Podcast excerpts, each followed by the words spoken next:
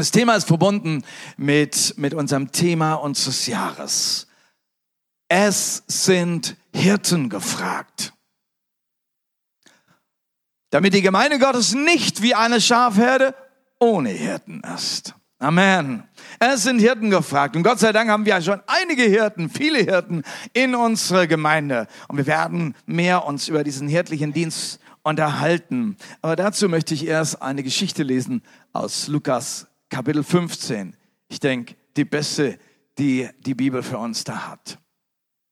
Lukas 15, Vers 1 bis 7 heißt, es nahten sich aber zu ihm alle Zöllner und Sünder, ihn zu hören. Und die Pharisäer und die Schriftgelehrten, sie mordten und sprachen, dieser nimmt Sünder auf und isst mit ihnen. Er sprach aber zu ihnen dieses, dieses Gleichnis und sagte, welcher Mensch unter euch, der hundert Schafe hat und eins von ihnen verloren hat, lässt nicht die 99 in der Wüste und geht dem Verlorenen nach, bis er es findet. Und wenn er es gefunden hat, so legt er es mit Freuden auf seine Schultern.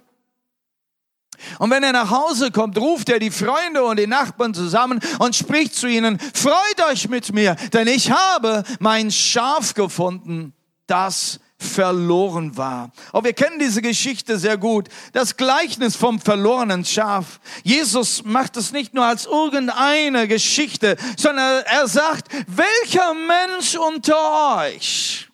Und er macht dieses Gleichnis sofort zu einem Appell und zieht jeden mit ein. Hey, stell dir vor, du bist so einer, der Schafe hat. Wie würdest du reagieren? Was würdest du machen? Und er nimmt uns alle mit in diese Position, in diese Hirtenschaft. Ein Hirte zu sein. Wie würdest du tun? Wie würdest du reagieren, wenn eins der Schafe verloren ging? Wärst du da nicht auch dieser gute Hirte? Jesus erklärt hier seine Offenheit und seinen eigenen Dienst hier. Denn wie fängt denn diese Geschichte an? Sie fängt ja damit an, dass Jesus sich Zeit nimmt für Menschen, die, die eigentlich so als Sünder abgestempelt sind. Leute, die einiges auf dem Kerbholz haben. Leute, die gar nicht so mit Gott zu tun haben und mit Religion schon viel weniger.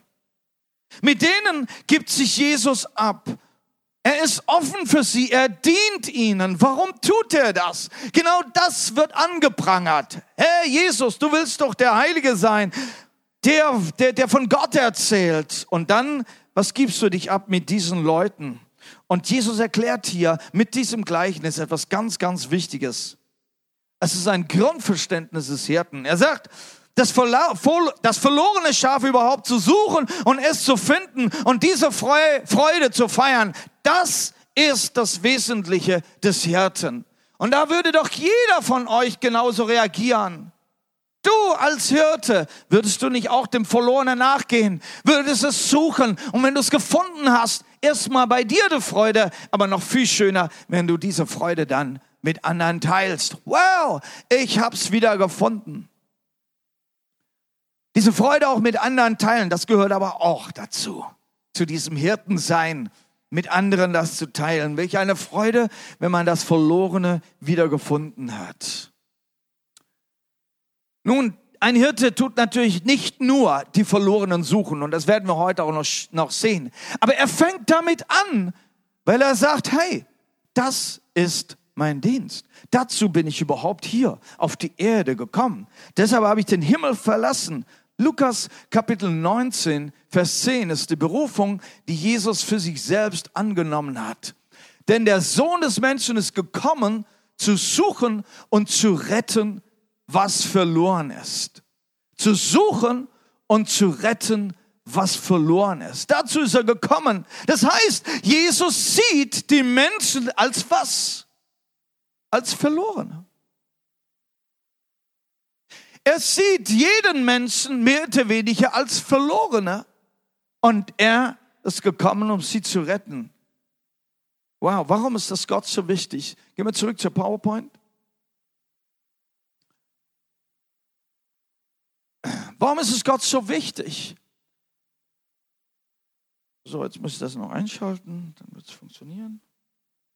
So, mal schauen.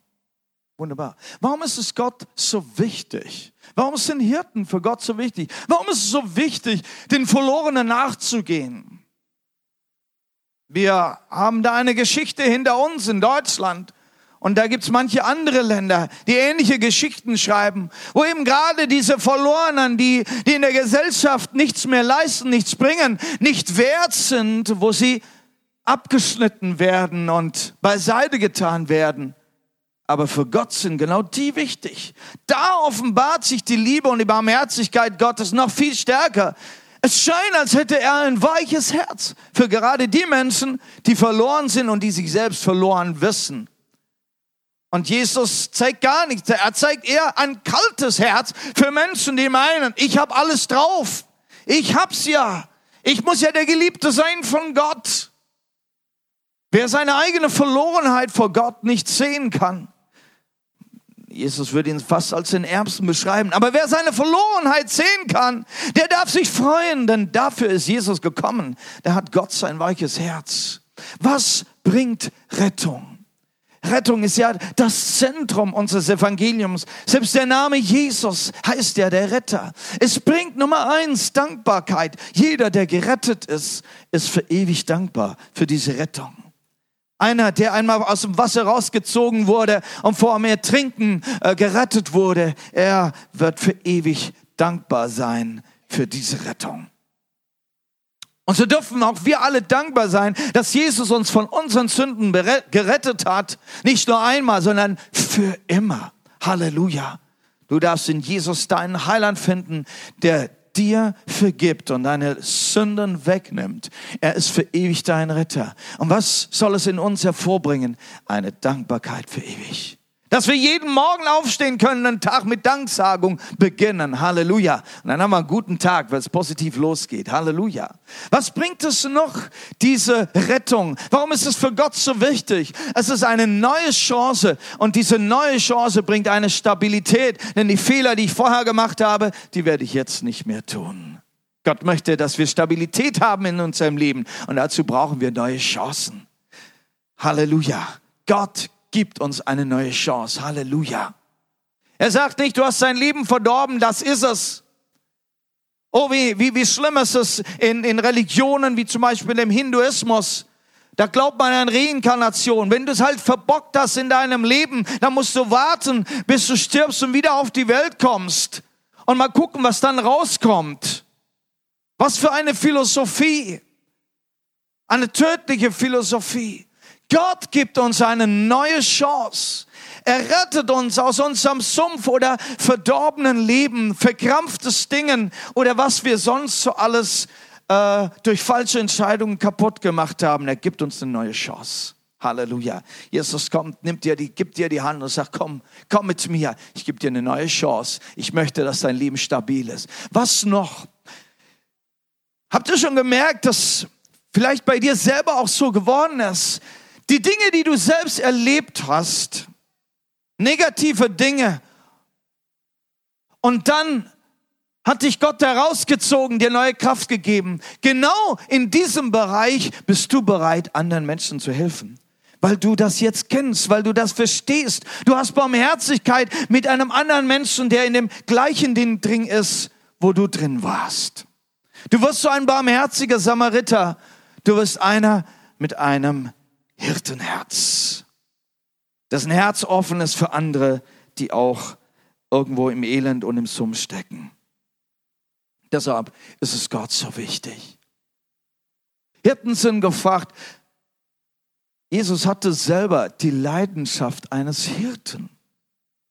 Er sagt, ich bin gekommen, um Verlorene zu suchen. Ich möchte Menschen retten, eine neue Chance geben. Aber er möchte sie auch sammeln, wie Schafe in eine Herde. Er hat so eine Leidenschaft und das hat genau ihn zum Messias gemacht. Messias, der Retter, der Gesalbte Gottes, der sein Volk, das Volk Gottes zusammenruft wie eine Gemeinde und sie leitet.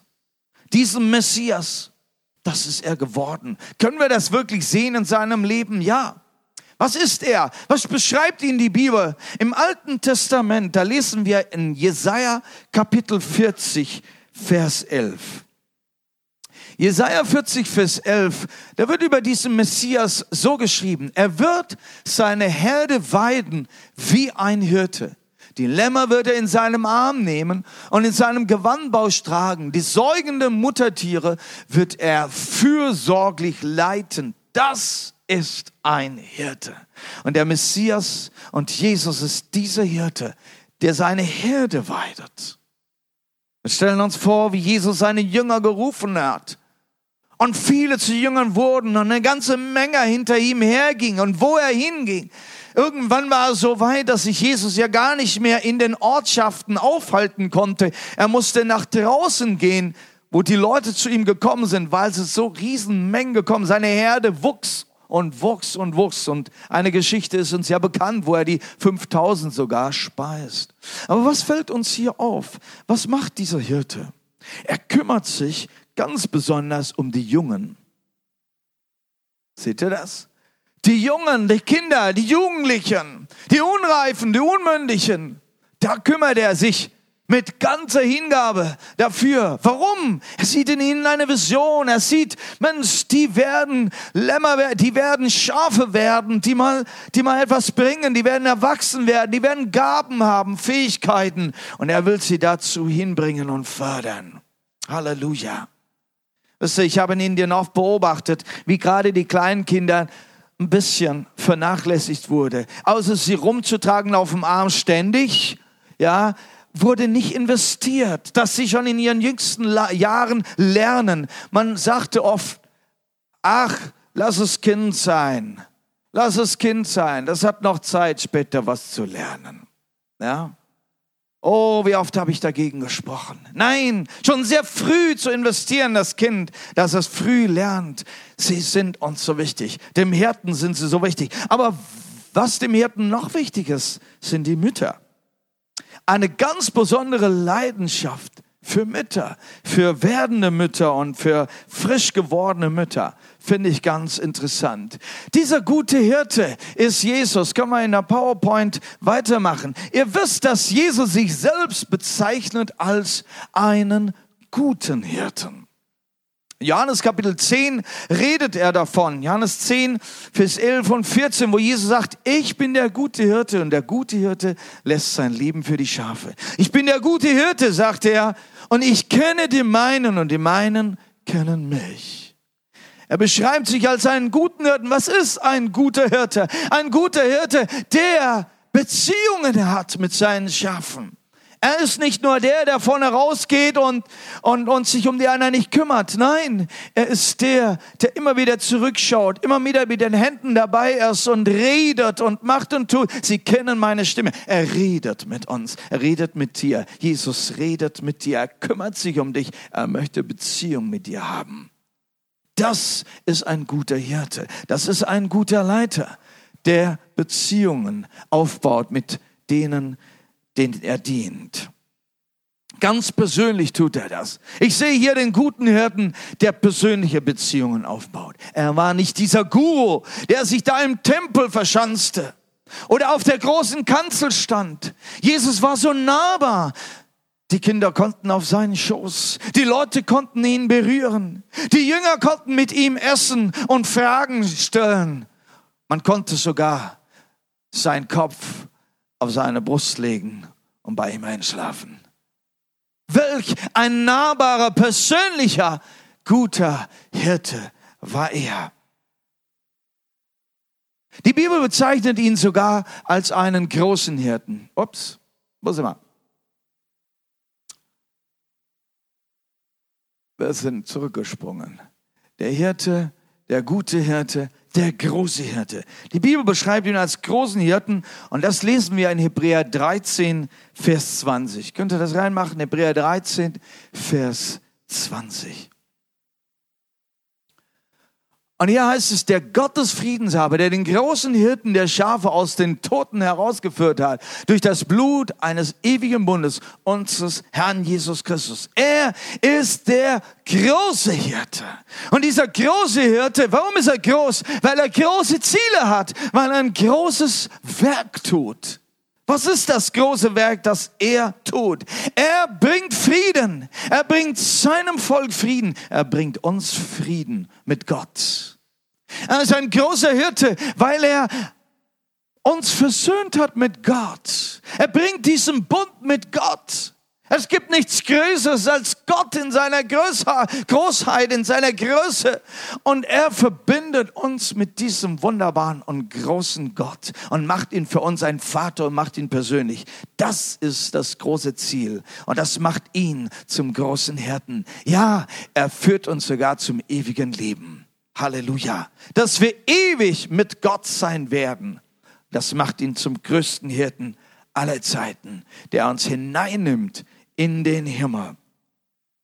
Und dann noch eines. Die Bibel nennt ihn auch einen Oberhirten.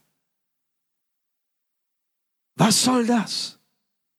1. Petrus 5, also Petrus, er, er, er bringt uns dahin und sagt, der Oberhirte. Und der Petrus sagt, spricht dann von dem Oberhirten, als er von, von den Ältesten und den Leitern der Gemeinde spricht. Und spricht sie an als Hirten. Wir sollen Hirten sein der Gemeinde Jesu. Wir sollen Hirten sein für die Schafe, für die Gläubigen. Und sagt, und er ist der Oberhirte. Dieser Oberhirte hat kleine Hirten oder Unterhirten er arbeitet durch seine Jünger hier auf der Erde für dieses sein Volk, seine Gemeinde. Der große Hirte, dieser Oberhirte, hat viele kleine Hirten. Halleluja. Und da sind wir heute beim Thema. Jesus sucht für seine Gemeinde viele, viele Hirten. Viele Hirten, die nach seinem Herzen und nach seinem Vorbild die Kinder seines Reiches an, äh, die, äh, anleiten. Die Kinder seines Reiches, das sind wir, das sind die Gemeinde, das ist die Gemeinde Jesu, aber nicht nur hier, die wir hier sitzen. Es gibt ja viele. Es gibt viele, die sich in Gemeinden auffinden. Es gibt aber manche, die den Weg in die Gemeinde noch gar nicht gefunden haben. Ja? Die gibt es auch. Und wie ist es mit denen, die keinen Hirten haben? Wenn sie den Weg in die Gemeinde noch nicht gefunden haben. Gott sei Dank gibt es mittlerweile Gemeinden weltweit und doch gibt es noch viele Ortschaften, die keine Gemeinde haben. Und das war unsere Mission zum Beispiel in Indien. Deshalb gründen wir immer wieder neue Gemeinden, damit es diese Orte gibt, wo Menschen hinkommen können und Hirten finden und, und Anleitung für ihr Leben finden. Wie ist es, wenn Menschen ohne Hirten sind? Dann sind sie hilflos und zerstreut. So fand sie Jesus auf, als er durch die Dörfer ging. Wie fand er die Menschen dort? Ohne Hirten, hilflos und erschöpft. So zeigt er seinen Jüngern und sagt, habt ihr sie alle gesehen? wie hilflos und erschöpft sie alle da sind, wie Schafe ohne Hirten. Wie Schafe ohne Hirten. Hilflos und zerstreut. Der Mensch ist ohne Hirten was? Aber das wollen wir oft nicht wahrhaben. Nein, ich kann es doch selber. Kann mich selber bilden kann selber Entscheidungen treffen. Und so gehen die Schafe in die Irre, genau aus diesem Grund, weil sie denken, sie können es ja alleine. Wie sieht es aus mit falschen Hirten? Das ist etwas sehr Trauriges. Ezekiel 43, Vers 5. Etwas, was Gott im Herzen zutiefst schmerzt. Wenn Menschen Leiter sind, aber keine richtigen Hirten sind, wenn sie das Hirtenherz Gottes nie verstanden haben, wenn sie das aus eigener Ehre machen oder, oder eben Profit rausschlagen wollen. Und wie viele Leiter gibt es da, die, die da falsch gepolt sind? Wie schade. Jetzt haben wir es. Jetzt wieder zurück zu PowerPoint. Okay, das ist okay. Ja, falsche Hirten bringen Schaden. Und das wollen wir vermeiden. Deshalb arbeiten wir am Worte Gottes. Wir haben Schulungen, wir haben Hauskreise, wir haben verschiedene Dinge in der Gemeinde. Wir fangen an schon bei den Kindern in, in, in ihren Gruppen. Wir, wir machen es mit Teenies und Jugendlichen, dass sie alle fundamentiert sind auf dem Wort Gottes. Dass sie Jesus im Herzen haben, dass sie dieses selbstlose Leben von Jesus auch leben, damit wenn sie Leiter werden, genauso weiterleben, selbstlos und aufopfernd. Da gibt es einen Ruf, einen Ruf nach echten Hirten. Ein Ruf nach echten Hirten. Gott ruft nach diesen echten Hirten. Wenn Gott im Alten Testament schaut, wer denn so diese Hirten des Volkes waren, dann sieht er die Könige. Und er erwartet von diesen Königen, dass sie das Volk richtig leiten.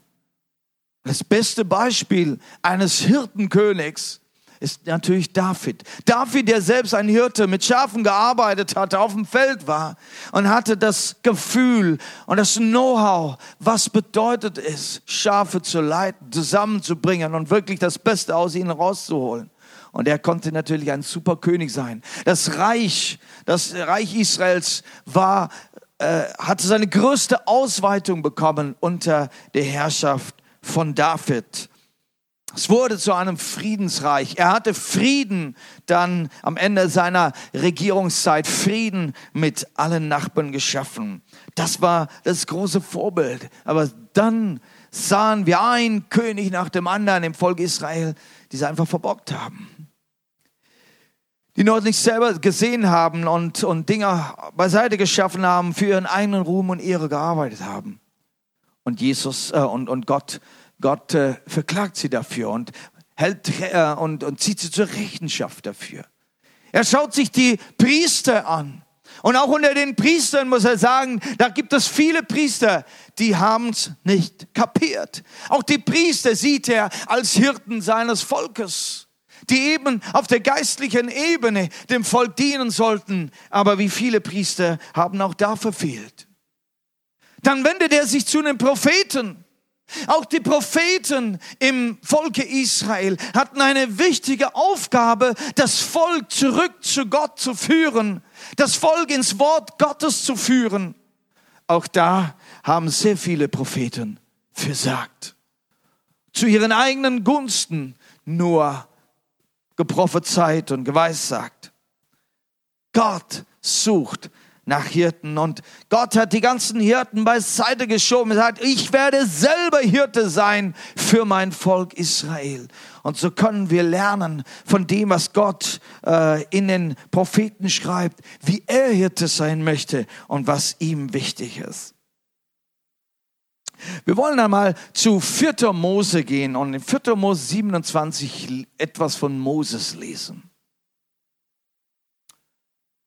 Moses war ja der große Führer des Volkes Israel. Er hat sein, dieses Volk Israel aus der Gefangenschaft, äh, aus der Sklaverei in Ägypten herausgeführt. Und äh, hat sie dann 40 Jahre durch die Wüste geführt, auf und ab, aber er hatte das Ziel sehr klar. Er wusste Gottes Stimme, er hat ihnen das Wort Gottes, die Gesetze Gottes gegeben, er hat sie vereinigt. Er war da, er war ein guter Richter. Er hat sie in die Herrlichkeit Gottes geführt. Die Herrlichkeit Gottes war präsent jeden Tag unter ihnen. Jetzt 4. Moses 27, der Tag kam, der Tag sollte kommen, als Moses Leben dann zu Ende sein sollte, wo Gott gesagt hat, bis hierhin und jetzt kannst du zu mir kommen. Du hast deinen Auftrag erfüllt. Und an dieser Stelle denkt Moses drüber nach, und was ist mit meinem Volk? Was ist mit meiner Herde? Was wird mit ihnen, wenn ich nicht mehr da bin? Und dann sagt er zu Gott, wir brauchen einen Hirten. Einen Hirten, der nach mir ist, der von ihnen, der vor ihnen her zum Kampf auszieht und vor ihnen her ins Lager einzieht und der sie ausführt und sie einführt, damit die Gemeinde des Herrn nicht sei wie Schafe, die keinen Hirten haben. Und diesen Satz, den kennt er mittlerweile schon. Moses, der selbst ein Hirte gewesen war, ja, ein recht großer Hirte gewesen war und jetzt sein Volk verlassen sollte, sein Leben war zum Ende gekommen. Was liegt ihm auf dem Herzen? Dass das Volk einen Hirten hat. Und ich glaube, das ist, das ist sehr wichtig, dass wir alle, die wir in, im Reich Gottes irgendeine Leitungsfunktion haben, dass es uns ein Anliegen ist, Herr, so wie du mich berufen hast, gewählt hast, den Menschen zu dienen. Herr, wir brauchen Hirten. Wir brauchen noch mehr Hirten. Hirten nach deinem Herzen. Und diesen, diesen Herzenswunsch und dieses Gebet, das, das, das möchte ich, dass wir das aufnehmen. Dass wir es heute Abend aufnehmen. Dass auch wir zum Herrn rufen, in Fürbitte einstehen und sagen, Herr, gib Hirten. Gib Hirten, damit die Schafe nicht ohne Hirten sind. Zurück zu Jesus. In Matthäus Kapitel 9. Vers 38. In Matthäus Kapitel 9, Vers 38 sagt Jesus zu den Jüngern, nachdem er ihnen gezeigt hat, hey, die Leute, das sind wie Schafe ohne Hirten zerstreut und hilflos. Was ist die Antwort für sie? Jesus hat eine Antwort. Bittet nun den Herrn der Ernte, dass er Arbeiter aussende in die Ernte. Er hatte gerade von Hirten gesprochen, Menschen ohne Hirten. Und er sagte, bittet ihn, den Herrn der Ernte, dass er Arbeiter sende. Diese Arbeiter ist nicht anders als Hirten. Jesus sucht Hirten für das Volk. Für die Schafe, die jetzt noch gar nicht heimgekommen sind, die noch gar nicht angekommen sind, aber die eingeholt werden sollen. Für eine Ernte, er redet von einer Ernte. Menschen, die verloren sind, sollen nicht verloren bleiben. Sie sind bestimmt dazu, dass sie gerettet werden sollen und in die Gemeinde Jesu eingehen wollen, sollen. Was ist die Herde, für die er Hirten braucht? Jesus braucht seine Hirten für die Menschen, die gerettet werden sollen und die gerettet sind. Das ist nämlich seine Gemeinde. Das ist die Gemeinde Jesu. Die Gemeinde Jesu besteht aus Menschen, die verloren waren und gerettet wurden. Und jetzt sind sie in der Gemeinde. Das ist die Gemeinde Jesu. Und Jesus sucht jetzt nach Menschen, die seine Gemeinde leiten können, die in seine Gemeinde Dienste tun können, die ein Hirtendienst ist. Und wie sollen sie diesen Dienst tun? Gehen wir zurück zu PowerPoint. Wie wollen wir, wie sollen wir diesen Hirtendienst tun? Die Gemeinde Jesu braucht Hirten. Und diese Hirten müssen und sollen nach Jesu Vorbild sein. Wir haben uns gerade sein Leben angeguckt, so ein bisschen. Er ist das Vorbild. Wir dürfen uns ihn, diesen perfekten, wunderbaren Hirten, tatsächlich zum Vorbild machen. Er möchte, dass wir mit ihm Herz zu Herz sind, dass wir seinen Herzschlag spüren, dass seine Liebe rüberkommt, dass seine Barmherzigkeit rüberkommt, dass sein Mitleid rüberkommt, dass unser Herz genauso schlägt wie er. Deshalb das Lied, was ich gesungen habe, wo es dann am Schluss heißt, sehen will ich so wie du, wandeln will ich so wie du, reden will ich so wie du, denken will ich so wie du.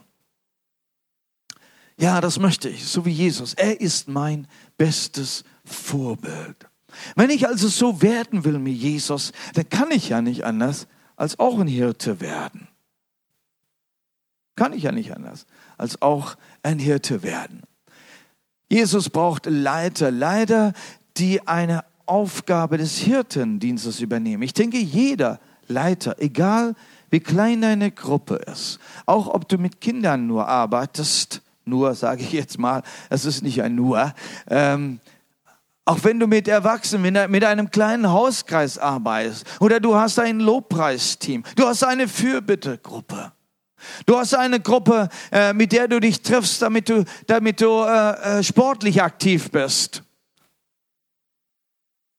Jede Gruppe, die du leitest, ist eine Gruppe, die du mit einem Hirtenherz leiten willst. Und da ist Jesus das Vorbild. Jesus möchte, dass du ein Leiter bist, der ein Hirtenherz hat. Und wir möchten und wir müssen von diesem Hirten lernen. Älteste in der Gemeinde sind Hirten.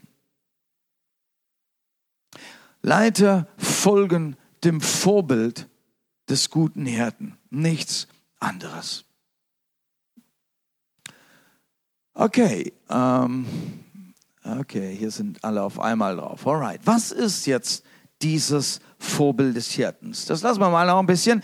Ich möchte mir noch ein paar Gedanken machen. Die Ältesten in der Gemeinde, die Ältesten in der Gemeinde, so lesen wir das in der Schrift, zum Beispiel 1. Timotheus 3, Vers 1, ja, ähm, was sind sie? Es sind, es sind Leute, die das Hirtenherz haben, die sich um die Herde kümmern wollen und die eine Berufung spüren auf dem Herzen, für die anderen da zu sein. Das Wort ist gewiss, schreibt Paulus. Wenn jemand nach einem Aufseherdienst trachtet, so begehrt er ein schönes Werk. Hier wird der Älteste als ein Aufseher genannt. Ein Aufseherdienst. Die Bibel hat zwei Worte. das eine ist der Presbyteros, ja, dieser, dieser Vorsteher, ähm, und der andere ist der Episkopos was wir dann äh, äh, teilweise als Bischof dann übersetzt haben, aber er ist dieser Älteste. Episkopos ist der Älteste und äh, Presbyteros ist der Vorsteher. Aber im Neuen Testament sind beide Worte gleich verwendet für eine und dieselbe Person. Die Person, die in der Gemeinde eine Führungsrolle, eine Leitungsrolle ein, einnimmt. Warum? Weil es sich für die Gemeinde Jesu einsetzt, müht und sie vorwärts bringen will. Aber hier wird uns noch etwas gesagt. Wenn jemand nach einem Aufseherdienst trachtet, denkst du, hey, das ist ja interessant, ne? Wie ein, ein, ein Aufseher, Vorsteher. Wie wird man das? Hier sagt der Paulus, da sollte auch ein gewisses Herzensanliegen dahinter sein, eine gewisse Leidenschaft dahinter sein. Ich möchte Menschen leiten. Ich möchte für sie da sein wie ein Hirte. Ich möchte der sein, der die Verlorenen sucht und die Kranken heilt. Ich möchte für die da sein, die jung sind und Förderung brauchen. Ich möchte für die Starken da sein, damit sie weiterkommen.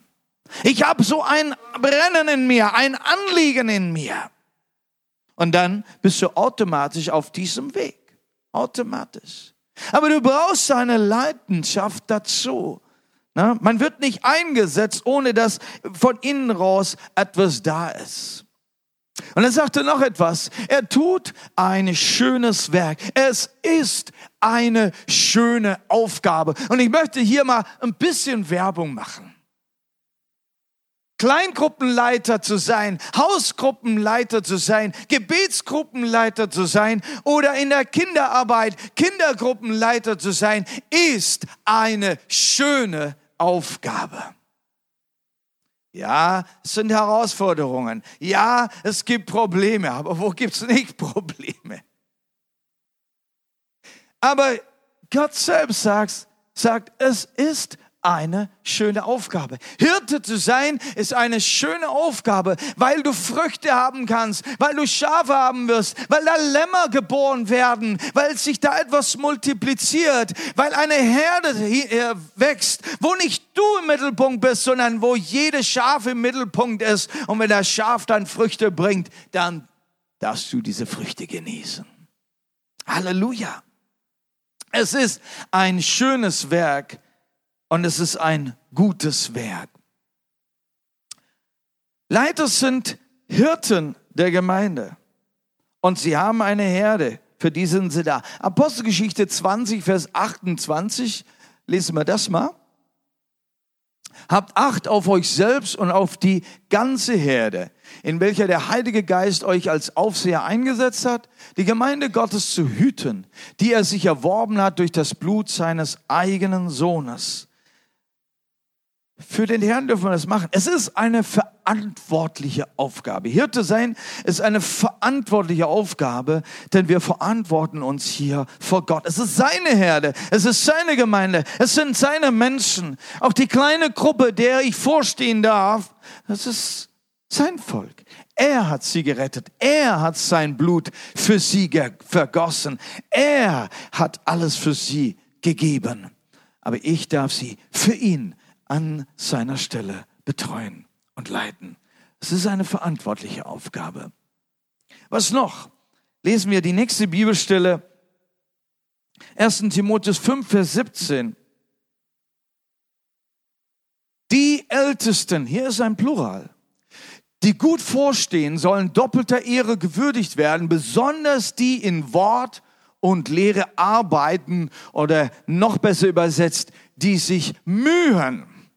Da wird nämlich dieses Wort gebraucht an dieser Stelle, die sich wirklich Mühe machen. Es ist eine Arbeit, die mühevoll ist.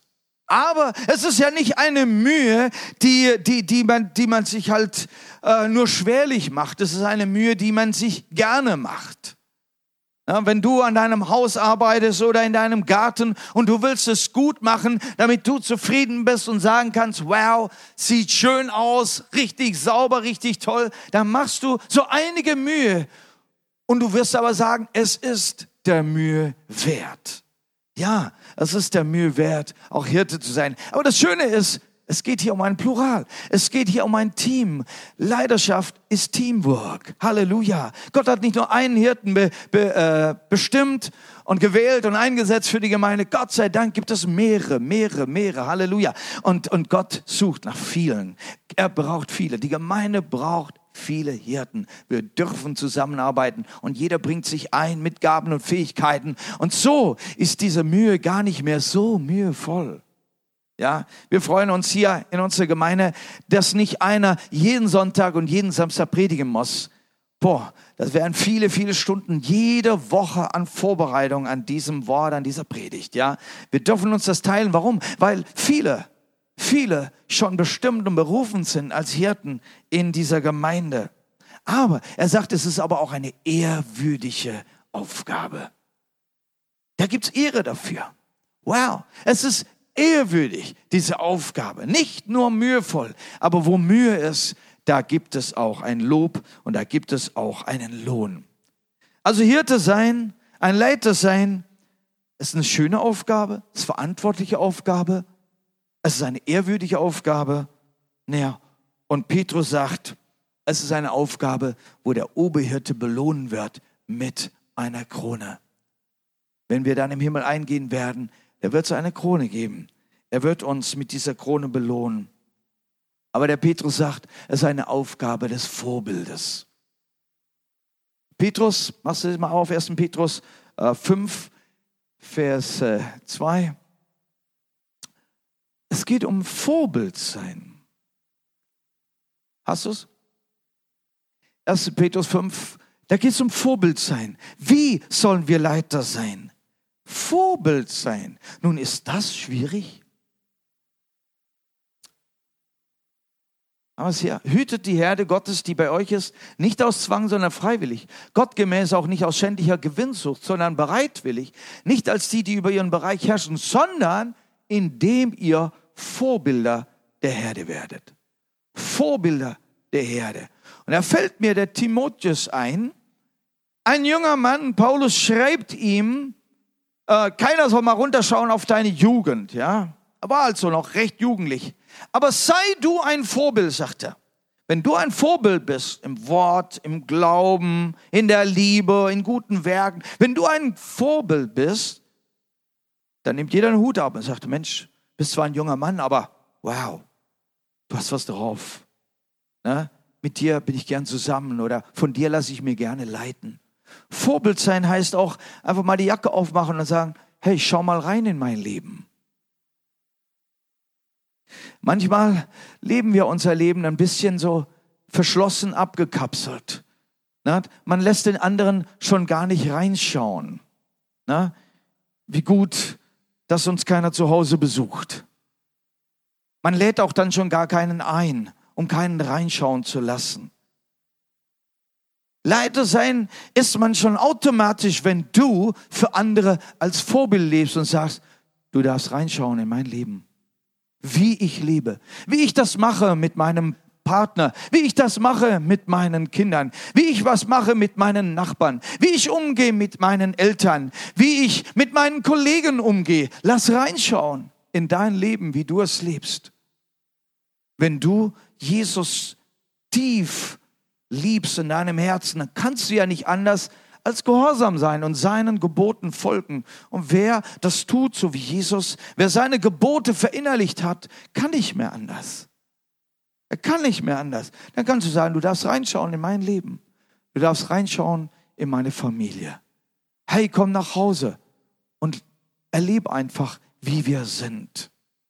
Naja, wir sind natürlich solche Leute, wenn wir dann schon mal jemand zu Hause einladen, dann wird erstmal groß geputzt und dann wird noch was Tolles gebacken und, und dann, dann zeigen wir ein Gesicht, das wir eigentlich gar nicht haben. Ja? Sei bereit, die Leute auch spontan einzuladen und nichts aufzuräumen. Man könnte ja jeden Tag aufgeräumt haben, das wäre ja besser, ne? Ne? Vorbild sein. Auch Vorbild vor den Kindern, das muss ich mir manchmal sagen. Ne? Dann, wenn ich dann sage, hey, wie sieht dein Schreibtisch auf und aus? Und dann, hey, Moment mal, mein eigener Schreibtisch. So, ja. so ne? Sie machen mir ja irgendwas nach. Ne? Ähm, Vorbild sein. Ich denke, jetzt wird es doch einfacher. Jetzt wird es einfacher. Ich darf und ich soll Vorbild sein. Ich kann ja Vorbild sein ohne dass ich irgendeine Position habe, ohne dass ich als Leiter eingesetzt bin, kann ich ja schon Vorbild sein. Glaubst du nicht? Du läufst hier rein, hast keine Aufgabe, hast keinen Dienst, aber die Art und Weise, wie du mit Leuten sprichst, wie du sie ermutigst und, und, und einfach für sie da bist und reinschauen lässt in dein Leben und einfach rausplauderst auf das, was du wieder erlebt hast, da bist du Vorbild. Sei ein Vorbild sobald du jemandem begegnest, sei ein Vorbild und somit bist du schon eingeladen in genau das, was Jesus möchte, ein Hirte für einen anderen Menschen zu sein. Zurück zu PowerPoint. Was ist dieses Vorbild dieses guten Hirten? Das sind einfach vier äh, Sätze jetzt, die wir uns anschauen wollen. Ähm, Suche nach den Verlorenen, Förderung der Jungen, Heilung der Kranken und Versorgung der Starken. Wenn wir die Bibel lesen, Altes und Neues Testament, es gibt an mehreren Stellen, wo über den Hirten gesprochen wird und was der Hirte tut. Und das, was er mit seiner Schafherde tut, das ist für uns ein Beispiel, wie wir mit der Gemeinde Jesu, wie wir auch miteinander umgehen sollen. Nummer eins, es geht um die Verlorenen. Da haben wir von Anfang an schon drüber gesprochen. Es gibt Leute, die berufen sind, aber die sind noch draußen. Von denen haben wir schon geredet. Aber die reinkommen sollen. Jesus sieht sie schon, das sind meine Schafe. Nur sind sie noch nicht gerettet. Nur sind sie noch nicht in der Erde angekommen. Lasst uns hinausgehen, lasst uns gute Hirten sein, hinausgehen und sie reinholen. Das ist etwas evangelistische Arbeit, Zeuge Jesu sein. Kommt und Lasst euch motivieren. Gerade läuft, äh, ist dieser Kurs angelaufen ähm, zum über, übernatürlichen Lebensstil. Dieser Firestarters-Kurs, freitagsabends, gestern Abend war wieder der zweite Abend gewesen, haben sich viele dafür gemeldet. Das ist wunderbar. Und da wird man so richtig mit reingenommen, was es heißt, Jesus auch für die Menschen zu lieben, die draußen noch sind. Aber auf sie zugehen sagen, Mensch, Gott ist für dich, Jesus ist für dich, komm, es gibt was Besseres für dich. Gott sucht dich, dass du kommst in seine Herde. Menschen, die Jesus nicht kennen, sind eigentlich verloren. Und wir brauchen dieses Hirtenherz, das sagt, hey, die sind verloren, ich muss sie abholen, ich muss sie suchen, ich muss sie reinbringen.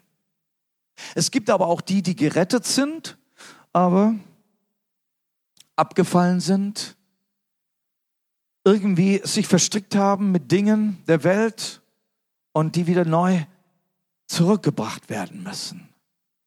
Zurückkommen in des Vaters Haus, wie der verlorene Sohn, der weggelaufen ist. Auch da brauchen wir den Blick dafür. Wer?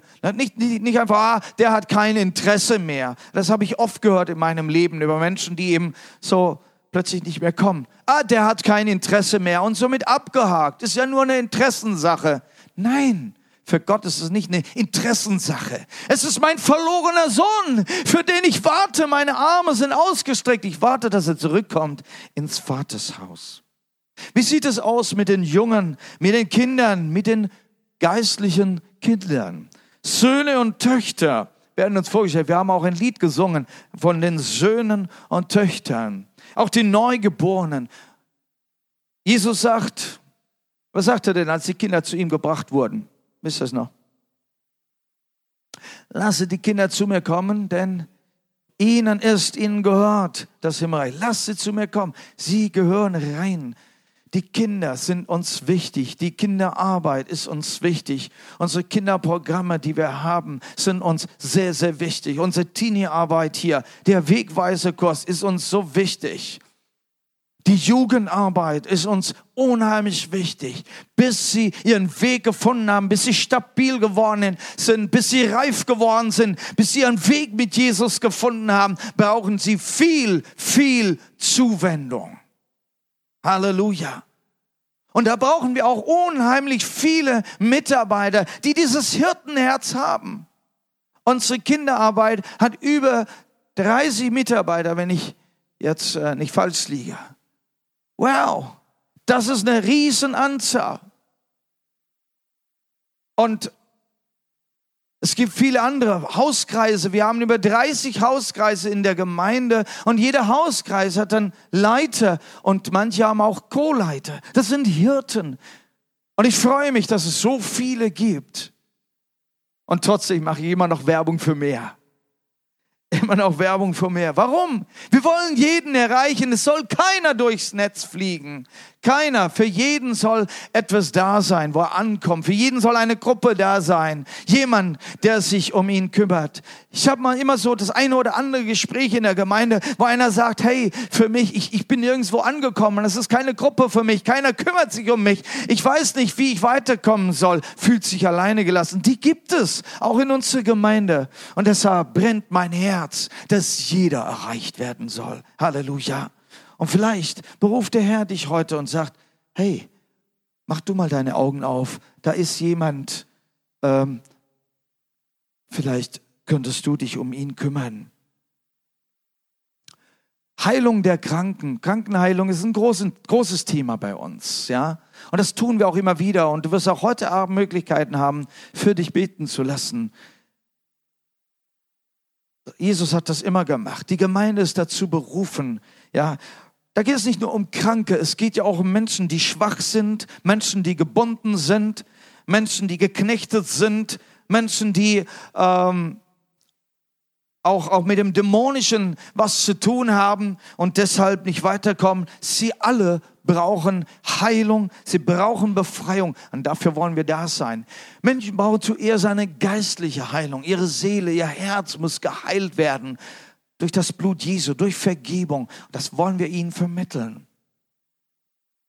Wenn wir Menschen als krank sehen oder wenn wir verstehen, dass sie krank sind, dann können wir ihnen dienen und sagen, die brauchen Behandlung, die brauchen Medizin, die brauchen etwas, damit sie zurechtkommen und wieder heil werden. Unser Problem ist oft, dass wir denken, ja, der ist jetzt Christ, jetzt ist er perfekt. Warum macht er noch so? Warum verhält er sich so? Warum redet er so? Warum bleibt er weg? Warum verletzt er mich? Da sind noch einige Dinge, die geheilt werden müssen.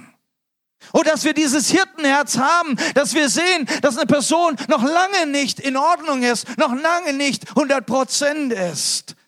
Jesus, das Wort Gottes sagt, das Werk, das Gott in dir begonnen hat, das will er auch vollenden. Und das gibt mir gute Hoffnung. Gott ist noch lange nicht fertig.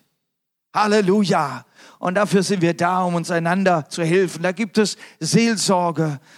Ja, ich möchte auch mal das, das Wort Trauma nennen. Trauma ist, ist, ist, ist eine Sache, mit der wir uns auch mehr und mehr beschäftigen müssen, denn es gibt viele Menschen, die ein Trauma haben und wie sie aus diesem Trauma herauskommen. Dazu braucht es auch Menschen, die dazu geschult sind und das verstehen und ihnen rauszuhelfen. Denn eine normale klassische Seelsorge kann das nicht. Wir brauchen da Hirtenherzen, die tiefer reinschauen können und sehen, wo ist die Not und die da Lösungen für haben. Halleluja. Versorgung der Gesunden oder Versorgung der Starken. Du denkst, äh, gehört das auch dazu? Und ich sage, jawohl, die Bibel spricht davon. Im Alten Testament spricht Gott davon. Ja, und verklagt, verklagt die, diese falschen Hirten und sagt, ihr habt die Gesunden und die Starken vernachlässigt. Was brauchen die denn? Die sind doch immer da, die sind immer im Gottesdienst, die sind voll dabei, die sind in der Mitarbeit. Ja, aber die haben auch ein Leben, die haben auch ein Innenleben, die haben auch ein Herz, die haben auch eine Familie, die haben auch ihre Schwierigkeiten, Herausforderungen und so weiter. Stehen wir da mit ihnen? Ja, oder fordern wir von ihnen nur, dass sie stark sind? Es war eine Frau in unserer Gemeinde da in Indien. Sie wurde Mitarbeiterin. Ich habe sie dann als Diakonin eingesetzt. Eine Zeugin Jesu, die hat viel zum Glauben gebracht. Die war so glaubensstark. Ganz tolles Zeugnis, wie sie gläubig geworden ist. Und dann kam Einbruch in ihrem Leben. Eins nach dem anderen äh, ist geschehen und Krankheit kam dazu. Und plötzlich war sie richtig in ein Loch reingefallen, voller Zweifel. Und den ganzen Glauben in die Stärke, die sie hatte, war plötzlich vorbei. Und dann hat man sich in der Leiterschaft unterhalten, guck mal, die, die kommt nicht und, und die bleibt weg und, und die, die ist nicht mehr treu geworden. Ich glaube, wir müssen Entscheidungen treffen, was weiß ich. Also Leute, was ist denn los? Merkte nicht, dass sie schwach geworden ist und uns jetzt braucht, dass wir sie wieder zurück auf dieser Ebene der Stärke zurückbringen. Wir müssen da sein und nicht nur erwarten. Aber wie sieht's auch, auch mit, mit Bildung und Schulung und einfach weiterführen, dass eine Person weiterkommt? Ich sage mal Mentoring. Eine Person begleiten auf ihrem Weg des Wachstums. Ja, auch eine Person, die gesund und stark heute dasteht, darf weiter wachsen. Die Bibel, Jesus redet davon, ne? Das Reich Gottes ist wie ein Same der reinfällt und dann wächst ein Baum und er wächst und wächst und wächst und dann bringt er seine Frucht. Wachstum ist das Thema des Reiches Gottes. Wir wollen uns einander verhelfen, weiter zu wachsen und nicht stehen zu bleiben. Halleluja. Wir brauchen viele Hirten in der Gemeinde, die sich für das Wohl anderer einsetzen, die sie begleiten und ihren, in ihrem Wachstum unterstützen. Und wisst ihr, wenn, wenn du einer bist, der, der sich um Verlorene kümmert, dann bist du ein Hirte. Wenn du einer bist, der sich für Jungen und, und, und, und für Jungen im Glauben einsetzt, für, für Kinder, für Jugendliche, für junge Leute, für, für Leute, die noch jung im Glauben sind, wenn du dich für die einsetzt, wenn du ein Herz für sie hast, auch wenn es nur einer ist, den du begleiten willst auf diesem Weg, dann bist du ein Hirte. Wenn dein Herz voller Barmherzigkeit schlägt für Menschen, die krank und schwach und belastet sind, wenn du etwas für sie tun, wenn du gern für sie betest, wenn du ihnen weiterhilfst in ihrer Schwachheit, wenn du ihnen aushilfst oder beiseite stehst, dann bist du ein Hirte. Oder wenn du dich gerne drum kümmerst, um die Weiterentwicklung von Jüngern Jesu, wenn du gern Menschen auf ihrem Lebensweg begleitest, Mentoring machst, oder vielleicht gut bist in Lehre und Schulung, damit einer weiterkommt, dann bist du ein Hirte. Halleluja. Du tust nichts anderes als einen hirtlichen Dienst. Das ist ein hirtlicher Dienst im Reiche Gottes. Das verstehe ich als ein hirtlicher Dienst im Reiche Gottes. Und da möchte ich heute euch alle dazu einladen, diesen hirtlichen Dienst ins Herzen aufzunehmen wie Jesus. Andere Menschen zu betreuen, reinzubringen. Wenn man die Aufgabe des Hirten im Kleinen übt, zum Beispiel in einer Kleingruppe oder vielleicht eins zu eins eine Person weiterzubringen, dann kann sich Jesus, der Oberhirte, offenbaren. Er, der Oberhirte, wird sich mit dir und durch dich und durch deine Arbeiten, durch deinen Dienst offenbaren. Er wird mitten da sein. Wie sagte Jesus, wo zwei oder drei in meinem Namen versammelt sind, da bin ich. Wow, er ist genau da, wo seine Hirten am Werk sind, wo seine Hirten sich um andere kümmern, nicht für sich selber scheffeln, sondern wo sie für andere Menschen da sind. Das sind Hirten und das ist der Oberhirte da und ehrt dich und nimmt dich und stärkt dich und ermutigt dich und belohnt dich. Halleluja. Wir brauchen noch viele von diesen Hirten. Es sind Hirten gefragt.